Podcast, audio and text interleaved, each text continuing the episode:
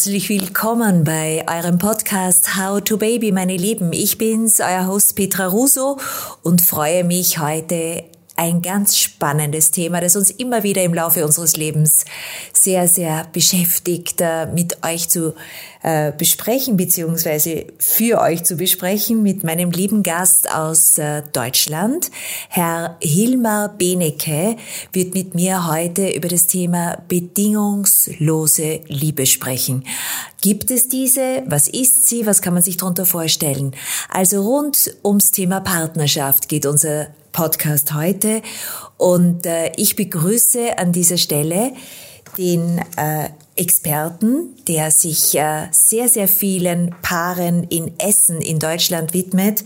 Herr Benecke ist nämlich Heilpraktiker für Psychotherapie, hat auch integrierte, lösungsorientierte Psychologie in seinem äh, Portfolio und äh, hat systemische Paarberatung, Autonomiearbeit und Psychotherapie täglich für viele Paare äh, zur Verfügung. Hallo, lieber Herr Benecke. Hallo aus Essen. Hallo. Ja, wir wollen heute über die bedingungslose Liebe sprechen. Wir wollen mal in erster Linie ergründen, was ist Liebe? Wie unterscheidet sie sich zum Verliebtsein? Gibt es Bedingungslosigkeit überhaupt? Was verstehen wir darunter? Lassen Sie uns mal da reingehen in dieses schöne, durchaus fast philosophische Thema bedingungslose Liebe. Gerne. Ja, ähm, Sie haben ja gerade so ein, ähm, ein Bogen gespannt, Verliebtheit, Liebe bis zu dem hohen Ideal der bedingungslosen Liebe. Ähm, vielleicht fangen wir mal vorne an bei der Verliebtheit. Ähm, ich glaube, eine der größten Irrtümer ist, dass äh, Verliebtheit und Liebe gleichgesetzt werden. Also, ähm, mhm. voll, also verliebt, also ich sag's mal so, ähm, mit, wenn man Glück hat, wird aus Verliebtheit Liebe, das ist aber in keinem Fall zwingend. Weil Verliebtheit ist erstmal, äh, ich nenne es mal einen hormonellen Ausnahmezustand. Ja, das sind die berühmten mhm. Schmetterlinge im Bauch. Ähm. Ich habe schon mal gelesen, dass man das verglichen hat, äh, also auf der physiologischen Ebene im Hirn mit dem, was bei einem manisch-depressiven vorgeht. Das ist nämlich dann eine ganz große Achterbahnfahrt zwischen Euphorie und auch Ängsten, das, was man gerade gewonnen hat, wieder zu verlieren. Also das ist ein emotionaler Zustand, den man in einer dann normalen langjährigen Partnerschaft ähm, ähm, so nicht findet. Und ähm, eine der größten Fehler, die man machen kann, ist, dass wenn ähm, ähm, es im Laufe der Jahre sich alles so normal und selbstverständlich anfühlt, dann wieder nach diesem Gefühl des Anfangs zu suchen und glauben, wenn man das nicht wiederfindet, dann kann es keine Liebe sein. Das ist also ein, ein häufiger Fehler. Verliebtheit. Sie sprechen, ja. Sie sprechen diesen berühmt-berüchtigten neurotischen Zustand an, diesen Chemiecocktail aus Endorphinen und Dopaminen, ja. Genau. äh, die natürlich zu Beginn uns, unser Gehirn durchströmen. Und das sagten Sie auch, das ist ein Chemiecocktail, der wunderschön ist, der, ja, sehr, sehr wie eine Droge auf uns wirkt, aber Gott sei es gedankt, lebensrettend sich dann wieder aus dem Körper verflüchtigt, weil sonst würden wir wahrscheinlich alle in der Psychiatrie Ja, nach einem halben Jahr würde man etwa anfangen, irre zu werden, hat zumindest mal jemand behauptet. Gut, gibt es irgendwelche Forschungen? Ist einer schon irre geworden? ist, jetzt, ist jetzt nicht überliefert. Was, was, mir noch wichtig, was mir noch wichtig erscheint, ist, ähm, ja. das war jetzt ja mehr so die physiologische Ebene, ne, das, was also im Körper passiert. Auf der psychologischen Ebene ist ganz interessant, ist das in, interessant, sich mal klar zu machen, dass Verliebtheit sehr viel mit Projektion zu tun hat. Der andere ist ja letztlich ein weißes Blatt, ja. Und dieses, ich sag mal, dieses weiße Blatt, das versuchen wir zu beschreiben mit unseren Sehnsüchten, mit den Idealvorstellungen von Liebe, die wir und Beziehung und Partnerschaft, die wir damit einbringen. Ähm, ähm, und äh, das Gleiche passiert natürlich auch umgekehrt. Ne? Also auch, auch wir sind für den anderen Projektionsfläche. Das führt auch dazu, dass ich will das durchaus positiv sagen, dass wir im Zustand der Verliebtheit so mal die beste Version unserer selbst werden können, ne? weil wir wollen ja auch auf der unbewussten Ebene diesem Ideal des Gegenübers entsprechen. Ja? Und da das halt so viel Projektion von dem ist, was wir wünschen, wonach wir uns sehen, ist auch klar, warum neben diesem chemischen Zustand diese Verliebtheit irgendwann mal nachlässt, weil wir ja feststellen irgendwann, dass das, was wir in den ganzen da so reingeheimnis interpretieren, gar nicht so stimmt. Also ich sag mal, der Alltag ist der zuverlässigste Verliebtheitskiller. Super schön gesagt. Äh, die Frage, die, Sie, die sich jetzt für mich aufstellt, ist, Herr Benecke, äh, Sie sprechen von dem berühmten weißen Blatt. Heißt es, ich bin eigentlich ganz zu Beginn äh, verliebt in mich selbst? Nee, das würde ich so nicht sagen. Ich würde sagen, ich bin. Weil das sind ja bin, Projektionen. Ich bin verliebt, ich, bin verliebt in meine Vorstellung von Partnerschaft. Ja. Ich bin verliebt in meine Vorstellung von Partnerschaft, dieses verliebt. In meine Vorstellung aber, in, in mein Gehirn macht meine Illusionen. Genau, genau, genau. Deswegen, ich weiß, was man sich gut, also das ist jetzt sehr überspitzt formuliert, aber das ist, kann man sich gut merken. Also wenn man versucht, Verliebtheit so lang wie möglich hinauszuzögern, sollte man am besten eine Fernbeziehung führen. Ähm, also, also alles, ich kann mal sagen, alles, was das Sehnen aufrecht erhält, erhält Verliebtheit. Deswegen kann sich zum Beispiel auch im Rahmen einer Affäre Verliebtheit lange halten, weil es bleibt immer das Sehnen, es bleibt das nicht verfügbare. Und wenn Sie, jetzt gehe ich mal auf den Gegenpunkt, wenn Sie versuchen, Verliebtheit so schnell wie möglich zu killen, ziehen Sie besser nach einer Woche zusammen, dann geht das ziemlich schnell. Noch besser bekommen Sie innerhalb von wenigen Wochen ein Kind. Ja, okay, das, ist, das, ist, das ist dann das Sahnehäubchen. Das bringt uns gleich zu den Erwartungen. Also gehen wir jetzt davon aus, äh, wir sind verliebt, wir glauben, den Menschen fürs Leben gefunden zu haben. Es gibt ja allenthalben heute immer wieder dieses für immer und ewig denken. Das ist aus diesen vielen, vielen äh, Jahrzehnten der Hollywood-Bilder im Kopf äh, bei uns gelandet. Und äh, gibt es sowas wie lebenslanges Lieben und wie wandelt sich dieses Verliebtsein dann in die Liebe um? Ja, das bevor wir in die Bedingungslosigkeit kommen. Ja, das ist, das ist eine sehr, sehr gute Frage. Ähm, ich, ich beantworte die zunächst mal mit einem, mit einem, mit, nochmal mit einem Bild, was das äh, vielleicht klar macht. Dann komme ich auf die, auf das Lebenslange. Ähm, ähm, ich, ich sage mal, also eine Liebe ist sowas wie eine große, dicke Kerze, die im besten Fall Jahre, Jahrzehnte lang brennt und dann auch ab und zu mal flackert. Ja? Verliebtheit mhm. dazu ist eine Wunderkerze. Ne? Die, die, die zünden sie an, die sprudelt, ne, die sprüht Funken, sieht ganz toll aus und irgendwann ist sie aus. Ne? Ja. Insofern könnte man sagen, die Kunst ist mit der Wunderkerze die Kerze anzuzünden.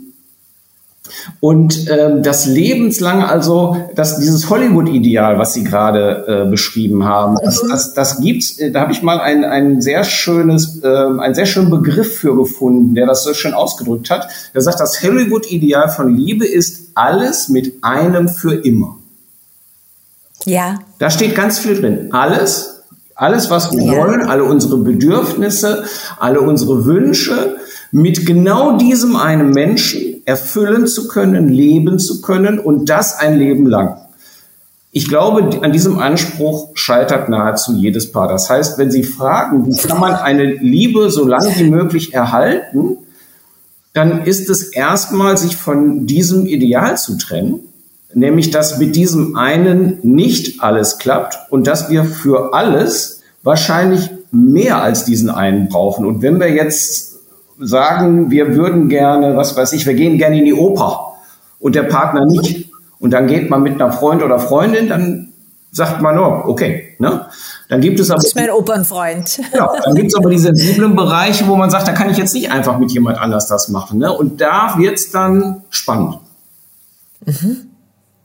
Gut, gehen wir also rein in diese Erwartungshaltung. Also äh, ich würde jetzt ganz gerne jetzt mal sagen, okay, was ist Liebe? Mhm. Wirklich, ist es eine Emotion? Ist eine äh, suche ich im anderen etwas, das ich nicht habe? Das ist ja das doch Fatale, das Sie da schon ein bisschen anklingen haben lassen. Äh, was ist denn die Basis für die Liebe zu einem Partner, einer Partnerin?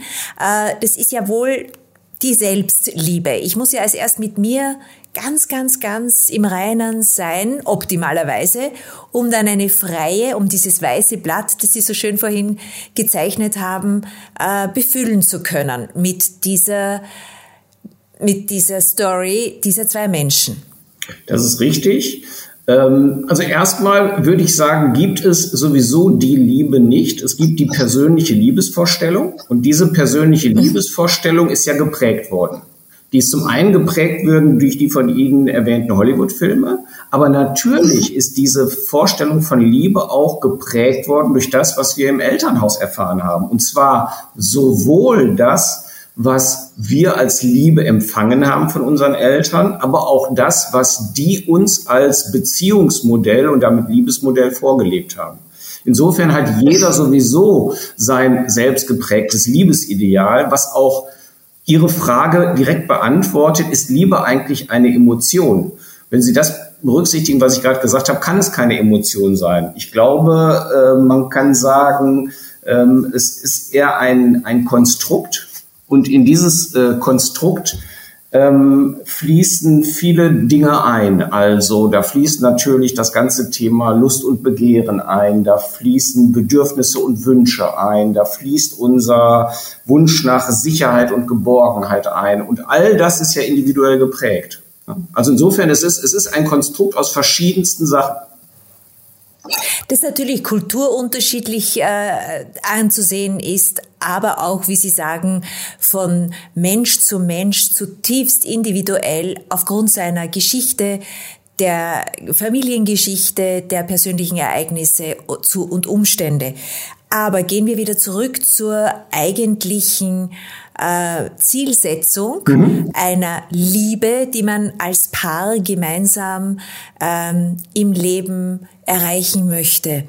Diese Liebe ist an Bindung gebunden ja. und ist äh, wiederum gleichermaßen auch wachsend in der Autonomie. Also Bindung versus Autonomie. Wie viel immer zusammen und wie viel Nähe, Distanz kann no. man sich denn da äh, vorstellen? um einem Ideal entsprechen zu können, um einer, lassen Sie mich sagen, äh, dicken, fetten Kerze mhm. in diese, in diese Lebensgeschichte reinzudenken? Ja, das ist ein, äh, eine sehr spannende und auch sensible Frage, die Sie ansprechen, weil ähm, also zunächst muss man verstehen, dass, dass, dass Bindungs- und Autonomiebedürfnisse ähm, wir alle haben. Also wir kommen damit, sie sind, sie sind Teil unserer Entwicklungsgeschichte. Wir werden geboren und haben zunächst mal Bindungsbedürfnisse. Und diese Bindungsbedürfnisse stehen für Sicherheit und Geborgenheit. Die sind überlebenswichtig. Ne? Also mhm. so und irgendwann fangen wir dann an zu krabbeln, die Welt zu erforschen, drücken auf Knöpfchen und was passiert. Ne? Und das ist sozusagen dann die so eine Art Autonomiephase, die, kann man jetzt psychologisch mit dem Begriff der Selbstwirksamkeit übersetzen. Das heißt, wir versuchen herauszufinden, was können wir. Ne? Und, und diese, ja. diese Bedürfnisse sind zentral für alle Menschen. Es ist nur so, dass abhängig von dem, was wir so in Kindheit und Jugend erfahren, von unseren Prägungen, wir manchmal Einseitigkeiten entwickeln. Also wir einseitig unser Bindungsbedürfnis in den Vordergrund stellen, versuchen zu leben und andererseits unser Autonomiebedürfnis. Ne?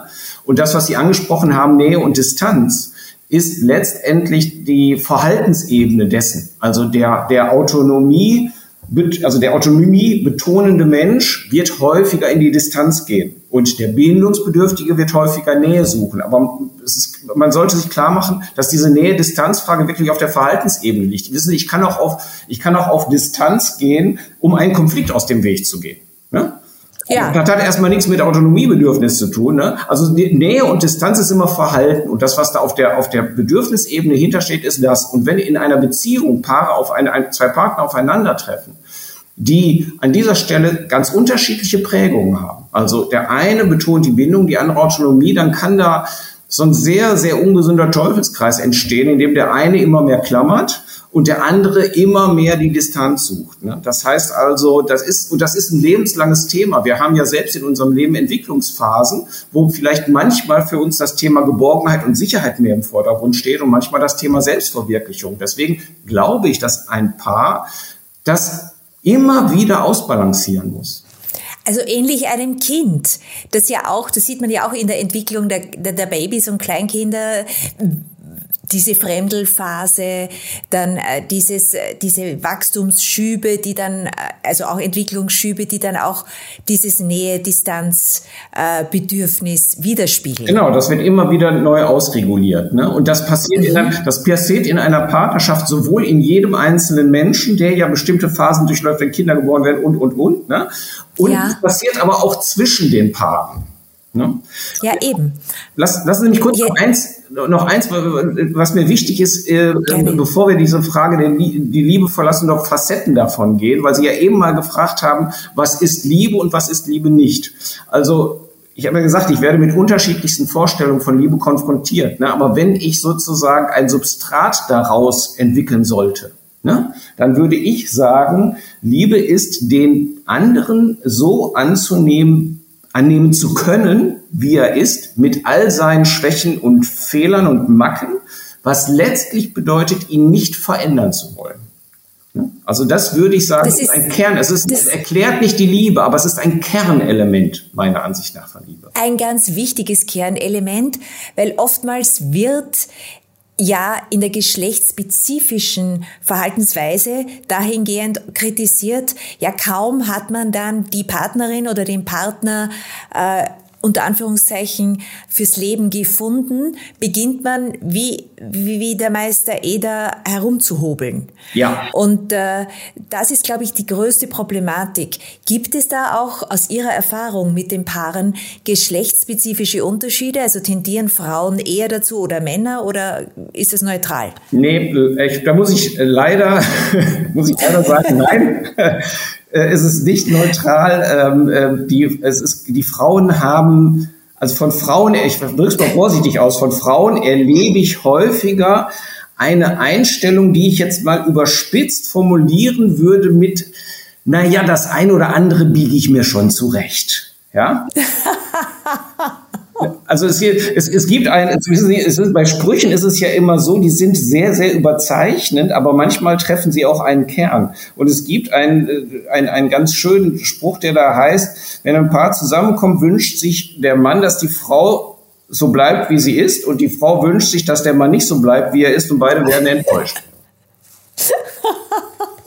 Das ist etwas zynisch, aber da ist was dran. Also das heißt, die Männer sind durchaus äh, zufrieden, suchen sich dann äh, die Partnerin, die sie äh, die sie, die sie sich für immer vorstellen können, sind äh, dementsprechend problemloser jetzt aus dieser Sicht.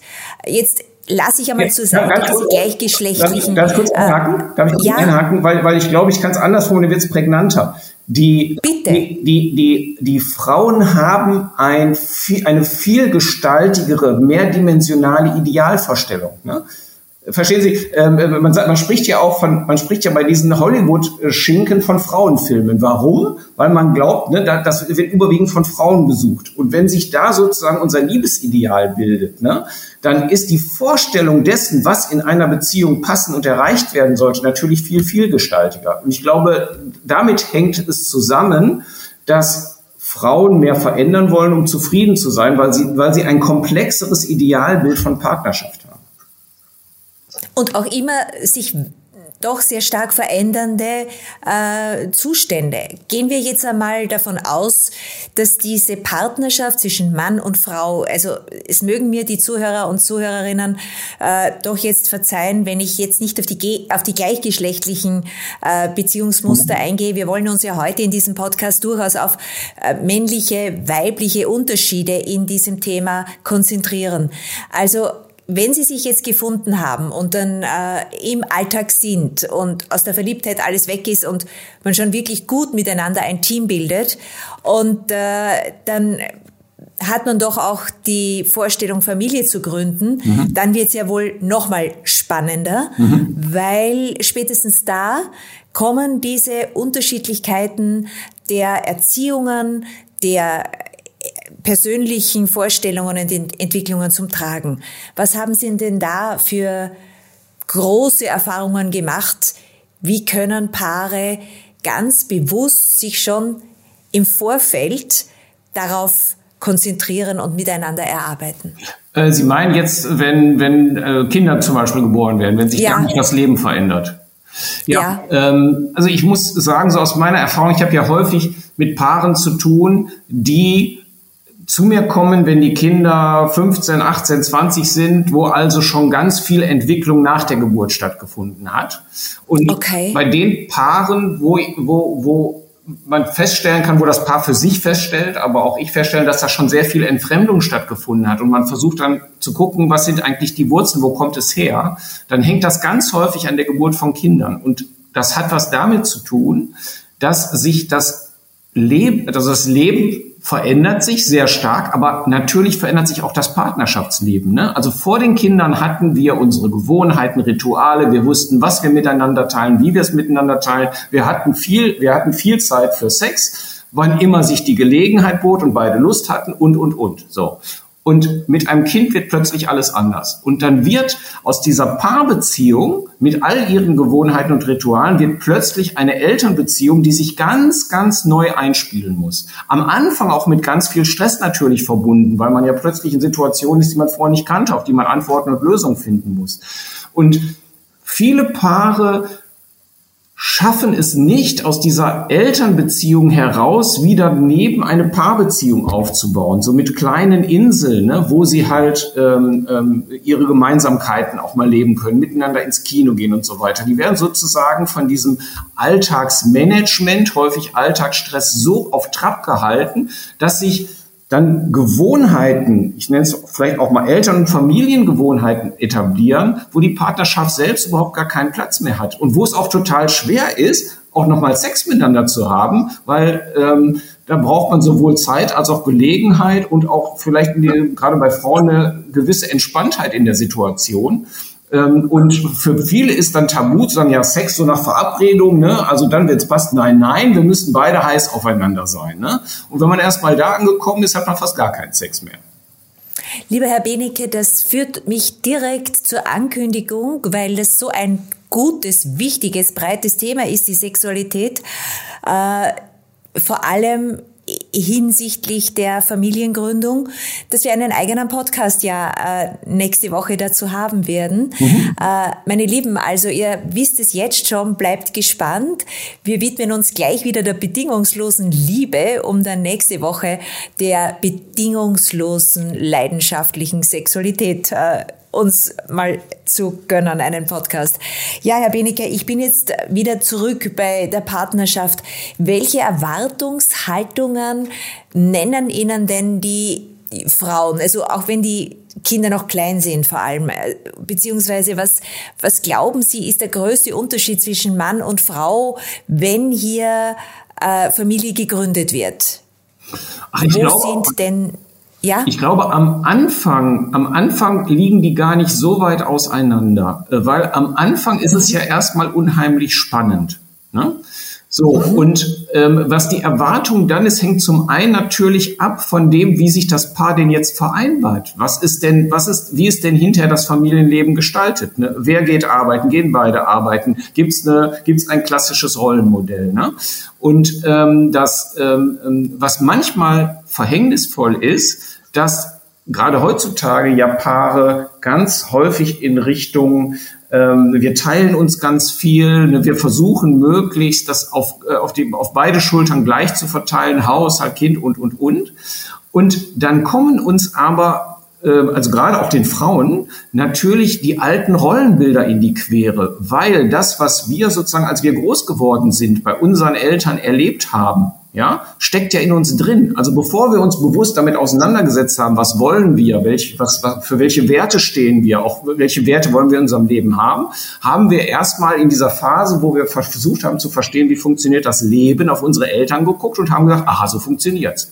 Ne? Und das heißt, Oder nicht. Das heißt, das heißt, es gibt häufig innere Konflikte zwischen dem, was so, was man, was man unbewusst aufgenommen hat, also so ein unbewusstes Wertesystem und das, was man sich mit seinem Kopf macht. Ne? Und insofern ist es manchmal sehr schwer, das auszutabieren zwischen Mann und Frau. Ja, es ist insofern schwer, weil äh, so hab's ich jetzt in den bisherigen Podcasts gehört, vernommen von unterschiedlichsten Kolleginnen und Kollegen, die darüber gesprochen haben, weil wir so hineinfallen in diese neue Rolle, in diese ja. neue Persönlichkeit, die wir werden. Und äh, deshalb sollten wir ja auch meines Erachtens nach ganz bewusst äh, uns auch mit dem Partner, mit der Partnerin auseinandersetzen. Gut, da kommt es jetzt zu einer massiven Veränderung. Die kann man noch nicht ganz genau erfassen. Mhm. Das äh, ist wirklich eine Disruption, wie ich so schön sage. Man wird nie mehr wieder die Person, die man vor den Kind den Kindern war. Aber wie kann man sich hinsichtlich des Agreements, hinsichtlich der Partnerschaft gut aneinander halten und auch eben zu wissen, okay, da gibt's jetzt diese und diese Reibemomente, da gibt's jetzt diese Konflikte, Eskalationen vielleicht, aber wie würden Sie diese Deeskalationen denn anraten? Ah ja, das ist, äh, das ist deswegen schon eine super Frage, weil es in den Paar, in meinen Paarberatungen fast immer auch darum geht. Ja? Also im, im Sinne von, wir haben unsere Konfliktmuster, die uns in irgendwelche Teufelskreise führen, in denen wir uns dann immer und immer wieder drehen. Ja? Und ähm, ähm, ich glaube, was erstmal fundamental wichtig zu verstehen ist, ist, dass wir, wenn wir Stress haben und Konfliktsituationen sind Stress, ja. immer auf alte Muster zurückgreifen. Ja, also wir, wir, wir, wir, wir fallen in Stresssituationen auf irgendwelche Schutzmuster zurück, Angriff, Verteidigung. Ähm, auf jeden Fall sind wir im Stress nicht so ganz, ganz toll in der Lage, äh, wirklich sachlich und ruhig Argumente auszutauschen. Was dann dazu führt, dass Paare sozusagen immer wieder die gleichen Diskussionen im Sinne von Vorwürfe und so weiter führen. Und ich, ein, die, der, einer der fundamentalsten Tipps, die ich geben kann zum Thema Umgang mit Konflikten ist, hört frühzeitig genug auf zu streiten. Also vereinbart, am besten vereinbart euch, dass ihr beide die Möglichkeit habt, irgendeine Art von Stoppsignal zu setzen, um dem Partner damit zu signalisieren, lass uns jetzt aufhören, ab jetzt wird's nur noch schlimmer. Ne? Weil, weil äh, diese ganzen Streitereien enden dann häufig in sozusagen die Überzeugung des Partners, dass die eigene Sichtweise, die eigenen Werte die richtigen seien. Und das ist eigentlich, das hat nichts mehr mit Partnerschaft zu tun, das ist Rechthaberei. Da sollte man frühzeitig unterbrechen, um dieser Eskalation vorzubeugen und sich vertagen. Und selbst wenn man ein Thema, wenn es besonders schwierig und kritisch ist, drei oder viermal aufgreift, Wichtig ist, wenn wir Stress haben, sind wir nicht auf der Vernunftsebene unterwegs, sondern, ich sag mal, übertrieben auf der Überlebensebene, Kampf oder Flucht. Um so im Streit sich zu verlieren, dass man ja oftmals gar nicht mehr weiß, worum es da wirklich geht. Aber das sind ja extrem emotionale Situationen mitunter. Richtig. Und äh, wie können Sie da Menschen, die natürlich jetzt unterschiedlichst veranlagt sind und auch da wiederum kulturgeschichtliche Unterschiede mit sich bringen, äh, da zum Stoppen bringen. Weil wenn ich mich jetzt dann heiß laufe und ich bin ganz wütend und zornig und ich will ja was bewegen, wie entwickle ich mich dann in der Partnerschaft indem ich aber sage, hey, stopp, Deeskalation, lass uns ein andermal drüber sprechen. Das, ja, das ist vollkommen wirkt so unrealistisch für mich. Ja, ja, das, so wie Sie es formulieren, haben Sie recht. Deswegen ist die große Kunst, frühzeitig zu stoppen. Wenn erstmal, wenn beide heiß gelaufen sind, dann bringt's wenig. Aber wissen Sie, woran arbeitet man in einer Paartherapie, wenn es darum geht? Da geht, dann, man tauscht sich erstmal darüber aus, wo sind denn die Triggerpunkte? Also wo erwische ich den Partner so, dass er emotional wird?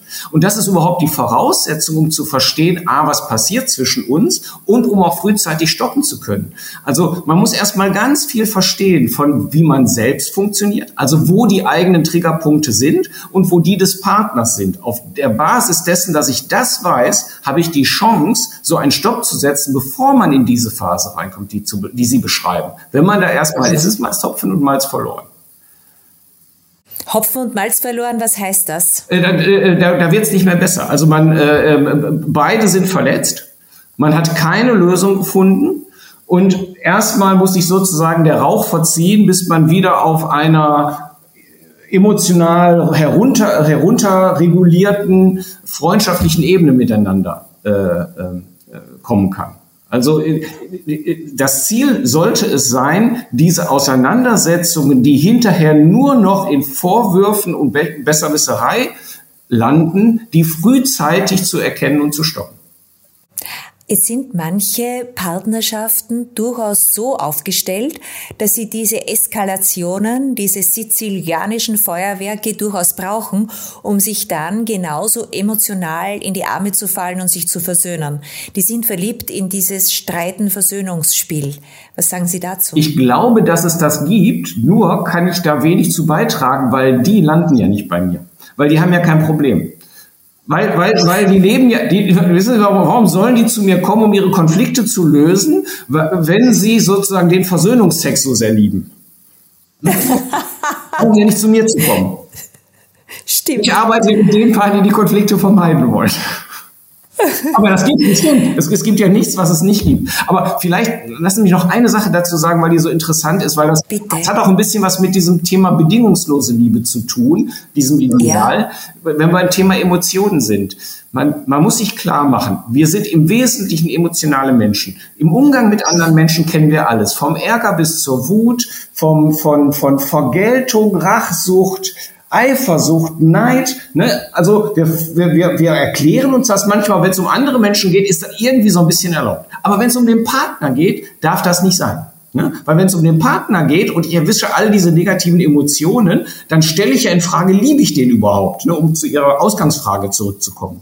Und ja. Wichtig, wichtig ist es zu verstehen, die sind alle erlaubt. Ja, die sind alle erlaubt. Ich sage manchmal Paaren, hören Sie mal, wenn Sie nur 30 Prozent Ihres Partners doof finden, haben Sie eine gute Quote. Freuen Sie sich. Okay, 30 Prozent, das merken wir uns.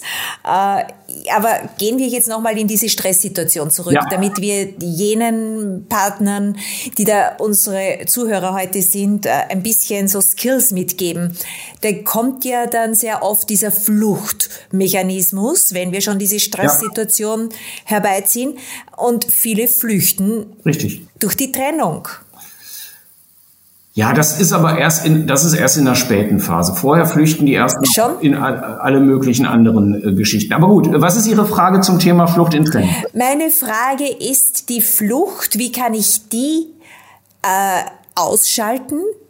Wie kann ich mich gerade wenn Sie sagen, als erstmal Deeskalation wirklich äh, erwachsen, liebevoll, bedingungslos, um wieder zu diesem Wort zu kommen, mit meinem Partner äh, arrangieren. Und wissend, dass diese bedingungslose Liebe ja auch dieser Titel mitschwingt im Sinne von setze keinerlei Bedingungen in unsere Partnerschaft. Ja, das ist jetzt sehr facettenreich, was Sie gesagt haben, weil jetzt könnte mich erstmal gucken, kann es eigentlich bedingungslose Liebe geben? Ne? Also das war, glaube ich, nicht die, der Kern Ihrer Frage. Da können wir gleich noch drauf kommen, kann es die überhaupt geben? Mhm. Und ist das nicht eine maßlose Überforderung? Ne? Ja. Ähm, aber der Kern Ihrer Frage war ja erstmal ein anderer. Und ich, also ich erlebe nicht, dass Paare sich leichtfertig trennen, auch nicht aufgrund jetzt von Konflikten. Also die Frage, ob ich mich trenne, ist, glaube ich, wenn es keine Kurzschlussreaktion ist, immer eine Frage des, des, des Abwägens von, was, was habe ich noch in der Beziehung und, mhm. und, und also ich sag's mal so, äh, äh, was, was bringt mir die Beziehung? Was, was, ähm, was habe ich an Gemeinsamkeiten, die ich teilen kann? Wo habe ich noch die Momente, wo ich mich geborgen fühle? Und, und, und. Also all diese Sachen, die wir sozusagen in die Waagschale werfen. Und was ist auf der anderen Seite? Ne? Also diese, diese Trennung aus einer Kurzschlussreaktion, die halten meist auch nicht lange. Ne? Das ist dann halt eine sehr emotionale, überschießende Reaktion. Also Wenn aber Ihre Frage ist, was kann das Paar tun, um da nicht zu landen, dann kann ich nur sagen, wenn ihr euch miteinander auseinandersetzt, ja, und das sollt ihr tun, dann macht das auf der Bedürfnisebene. Das heißt, redet von euch, sendet ich Botschaften. Ich brauche und ich brauche, weil ich so und so ticke. Weil auf der Bedürfnisebene kann es gar nicht so viel Widerspruch geben. Ne? Wenn ich aber anfange auf der Verhaltensebene, du sollst, du darfst nicht, ne, und mach das doch so und lass das das so sein, dann bin ich ganz häufig auf einer Ebene angelangt, wo mindestens einer von beiden seine Autonomie verteidigt. Weil gerade Menschen, die sehr, sehr stark auf Autonomie drängen, fühlen sich fast immer von Du-Botschaften provoziert. Ne? Weil Du-Botschaften ja. sagen, den beschränken deren Autonomie. Und wenn ich, wenn ich allein einen in dieser Partnerschaft habe und ich komm, bin auf dieser Ebene angelangt, dann wird da nichts mehr bei rauskommen. Aber wenn ich von mir rede und sagen hier, ich brauche oder ein, ein, ein bestimmtes Bedürfnis von mir kommt zu kurz, da habe ich ein Defizit, habe ich eine ganz andere Gesprächsebene. Und auf der Ebene lassen sich Kompromisse finden. Wenn ich auf der ja. Bedürfnisebene miteinander rede, können Paare dort Kompromisse finden. Auf der Verhaltensebene ist es meistens wirklich Rechthaberei. Ja, weil man auch mit diesem Du, Du, Du sofort assoziiert Vorwurf, Vorwurf, Vorwurf. Ja, also ich sage mal, man, man sollte einfach aufhören, den Partner von der Richtigkeit der eigenen Sichtweise, Normen und Prinzipien überzeugen zu wollen. Überzeugen zu wollen. Das führt ja. zu nichts.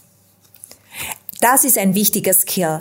Das heißt, äh, auf jeden Fall mal raus aus der überbordenden Emotionalität, mhm. durchaus ein bisschen äh, Ruhe einkehren lassen und dann ganz konkret äh, sich bewusst werden, dass man seine eigenen Sichtweisen versucht zu übersetzen, beziehungsweise seine Bedürfnisse, seine Wünsche äh, in Worte zu fassen, und zwar in so Erwachsene wie möglich.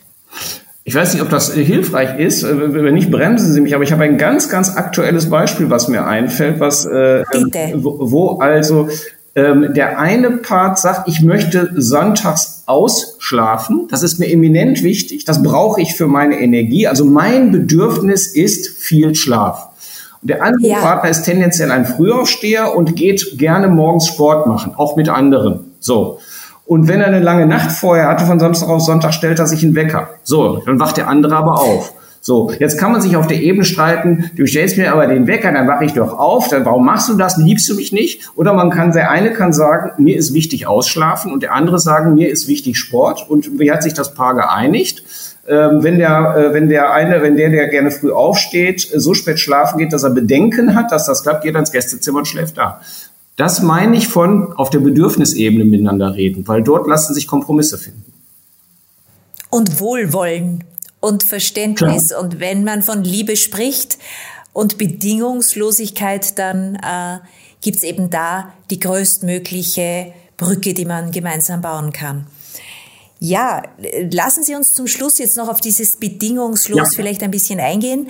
Und äh, dann würde ich sagen, gönnen wir uns einen weiteren bedingungslosen Podcast zum Thema Sexualität, weil das wird ja spannend. Das ist mir jetzt eingefallen, als Sie das Gästezimmer genannt haben. Ja. Gut. ja. Bei der bedingungslosen Liebe finde ich ganz spannend, dass, also es gibt ja zwei Unterschiede, ich sage es mal so, es gibt zwei unterschiedliche Formen der Liebe. Es gibt die Eltern-Kind-Liebe und es gibt die partnerschaftliche Liebe. Ja. Und wir sollten die nicht durcheinander bringen. Und ich bin der Meinung, dass selbst bei der Eltern-Kind-Liebe. Der Anspruch der bedingungslosen Liebe ein ganz hoher Anspruch ist. Der heißt doch letztlich, ich liebe dich in jedem Moment, egal was du tust, sagst oder ob du mich verletzt. Wer meint denn, dass er das kann? Selbst bei dem eigenen Kind wird es manchmal schwer, das durchzuhalten. Und das ist was ganz anderes als der Partner. Das eigene Kind, das ist noch nicht ausgereift, das kann bestimmte Sachen noch nicht wissen, dem verzeiht man Emotionalität und, und, und. Und wenn es selbst beim Kind schon eine große Herausforderung ist, dann kann es doch beim Partner nur eine Überforderung sein. Und das ist, ich würde da gerne vorwarnen vor der Überforderung eines Ideals der bedingungslosen Liebe. Wunderbar. Das ist ein schönes äh, Schlusswort, Herr Benecke. Äh, ich sage euch, meine lieben Zuhörerinnen, wir sind uns jetzt einig, dass es diese Bedingungslosigkeit gar nicht geben soll, weil sie uns alle unter Stress bringt und in zu hohe Erwartungen stürzt und äh, das einfach sehr, sehr anstrengend klingt und wird. Ich habe es schon angekündigt, äh, mein heutiger Gesprächspartner, der Hilmar Benecke aus Essen, ist so lieb und wird mit uns auch das Thema Sexualität und der Unterschied, die unterschiedlichsten Erwartungshaltungen zwischen Männern und Frauen ein bisschen aufzeichnen. Ich sag euch danke fürs Dabeisein. Sämtliche Informationen, wenn ihr euch weiter informieren wollt, seht ihr in den Show Notes. Unter How to Baby Podcast seht ihr alles auf Instagram und unter howtobaby.info seht ihr dann weitere Links zu den Erkenntnissen und äh, dementsprechenden Schriften von Herrn Benecke. Vielen lieben Dank. Sehr gerne. Würde ich jetzt mal nach Essen sagen. Freue mich auf unser weiteres Gespräch und äh, bis zum nächsten Mal, meine Lieben. Ich mich auch. Bleibt gesund und bleibt alles andere als bedingungslos. Baba, ciao, ciao, eure Petra.